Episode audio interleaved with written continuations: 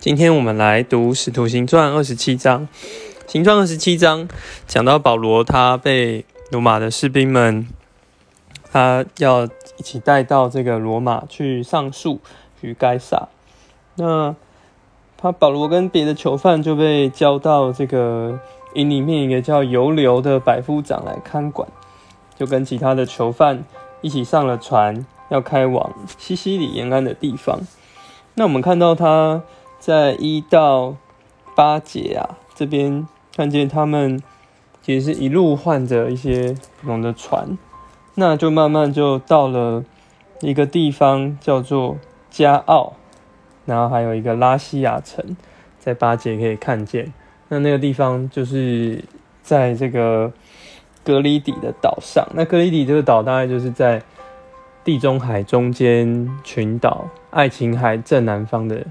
这一个一个岛，那看见在这个岛呢，保罗他他先跟这个众人说，这个这一趟如果出去的话，航行的话呢，船啊货物都要大遭损失，性命也会难保。不过十一节我们看见这边百夫长他宁愿信从船长跟船主，不信从保罗，对，所以。他们就决定继续开船，可在十三节呢，看见这些水手们、船主以为自己对目的有把握，就起锚，然后准备航行。可是十四节看见有一个狂风从岛上扑下来，就是北风。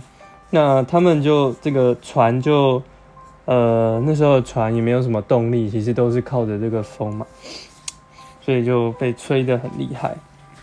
那我们看见他们一路是非常的颠簸。十八节看到众人是甚至把货物都抛弃了。十九节他们又把船上的用具也抛弃了。那二十节看见太阳星辰都没有出来，又狂风大浪的大浪的吹逼，他们越来越觉得没有这个得救的指望。那他们也都没有吃什么东西。可是，在这种绝望的时候呢？我们就看见二十一节，保罗站在他们中间，对这些船员、水手，甚至是压解压他的百夫长、军兵们来说：“你们本该听从我，不该不要离开隔离地，免得遭受这样的伤害和损失。”我们虽然看见保罗是一个囚犯，但他的行为却显出这一个尊贵的超凡的超越，对吧？好像不像一个囚犯。应该有的生命，应该有的说话。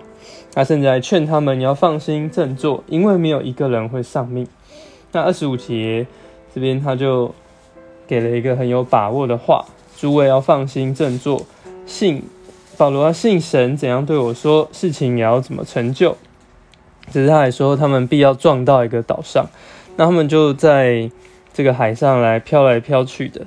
那这个。一直到他们看见这边的过程，甚至有水手想要把小艇放在家，放在放走，然后自己坐小艇逃跑。对啊，那保罗也很有智慧，说不要让他们逃跑，不然所有人都不能够得救。那看见到三十八节，他们连这个麦子剩下的食物也都要丢下了。对，那到四十二节，看见。士兵们甚至想要把囚犯都杀了，恐怕有些人，呃，因为船这个搁浅，然后就逃跑。